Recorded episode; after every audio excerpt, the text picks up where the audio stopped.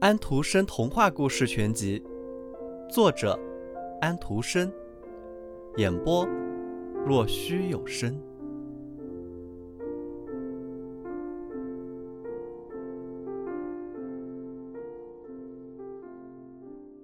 清晨，野鸭都飞了起来，他们都看着这个新来的同伴。你你是是什么玩意儿？他们问道。小鸭子向四周转了一圈，尽可能有礼貌地向大家问好。你实在太丑了，野鸭说道。不过，对我们都一样。嗯，只要你不跟我们的家人结婚就行。这个可怜虫，他根本没想到要娶亲。只要能让他在草丛里卧一卧，喝点沼泽里的水就行了。他在那里卧了整整两天。后来来了两只大雁，准确点说，两只雄雁，因为它们都是公的。它们从蛋壳里爬出来没有多久，因此都很调皮。他们说道：“嗯，听着，伙伴，你长得这么丑，连我们都有些喜欢你了。你愿和我们一道飞吗？当一只候鸟？嗯，那边还有一个池沼，附近有几只清秀的雁，全是小姐。啊，他们会叫嘎。”你可以碰碰运气。你长得这么丑，啪！上边传来了这样的声音，两只雁都掉到了芦苇里死了。水一下子变成了血红色。噼啪，声音又响了起来。一大群大雁从水草里飞起来，接着又掉了下来。原来是一场大围猎，猎手都藏在沼泽的周围。是啊，还有几个坐在远远伸到芦苇上边的树枝上。一股青烟在深黑的树木中像云一样升起来，长久地弥漫在水上。猎狗噗噗地跑进烂泥里，灯芯草和苇杆倒向四方。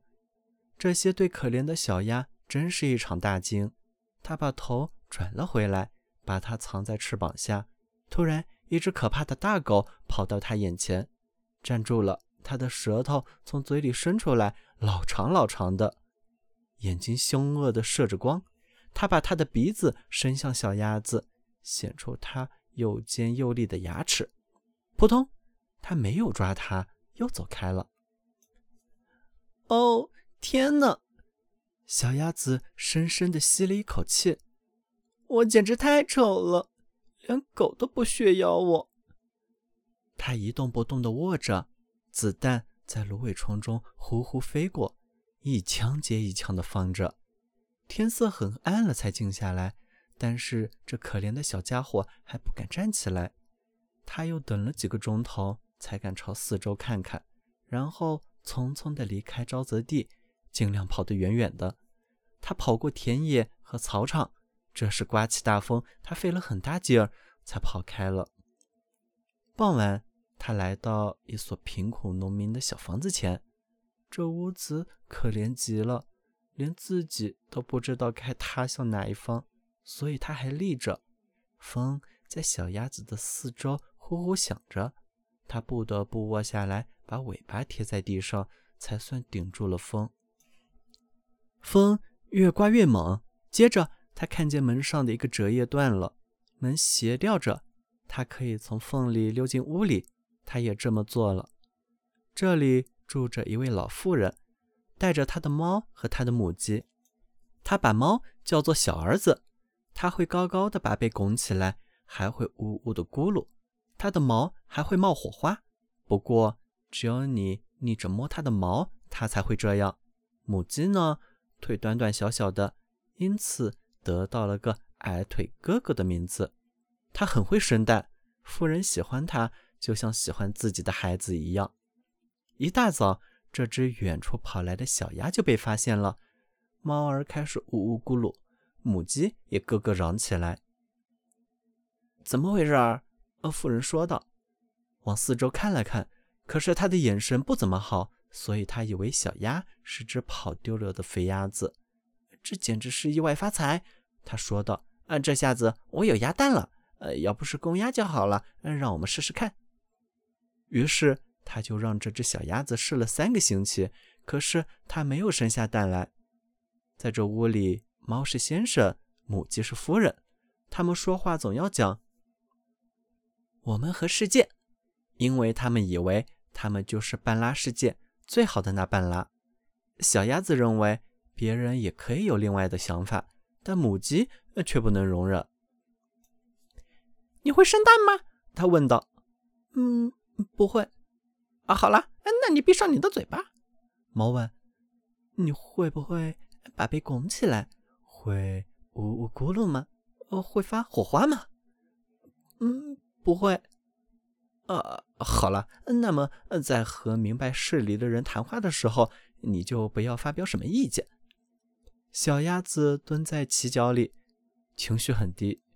于是他想起了新鲜的空气和阳光，他涌起一阵奇异的渴望，很想到水上去漂游。最后他实在忍不住了，他必须对母鸡讲自己的想法。你是怎么搞的？他问道。你什么也不干，所以才会想入非非，下蛋去。要不我咕噜几声，那年头就过去了。小鸭说道。可是，在水上游着真很开心啊。让水淹过头，一下子钻到水底，太舒服了。是啊，可真舒服。母鸡说：“你大概是疯了。问问嘛。呃，他是我认识的朋友中最聪明的。看看他是不是喜欢在水上游，或是呃钻到水里去。我不说我自己，问问我们的主人那位老妇人。呃，世界上没有人比他更聪明了。你以为他喜欢去水上漂游着，呃，让水淹过头吗？”小鸭说道：“你们。”不了解我，是啊，如果我们不了解你，那谁了解你？你大约总不会比猫、比老妇人更聪明些吧？还不用说和我比，别自吹自擂了，娃娃，你该感谢上帝才是，他给了你这么多好处，难道说你没有住进暖和的屋子里，交上可以向他们学习的朋友？可是你蠢透了，和你交朋友一点意思也没有。我的话你记住，我是为你好。我对你说这些不好听的话，然后你才知道谁是真正的朋友。啊，快去吧，好好下蛋，要不就咕噜一阵，要不就冒点火花。小鸭说道：“我想我要出去，到宽广的世界里去。”母鸡说道：“那好，请吧。”于是小鸭走了，它游在水里或钻到水下，但是因为他丑，所有的动物都看不上他。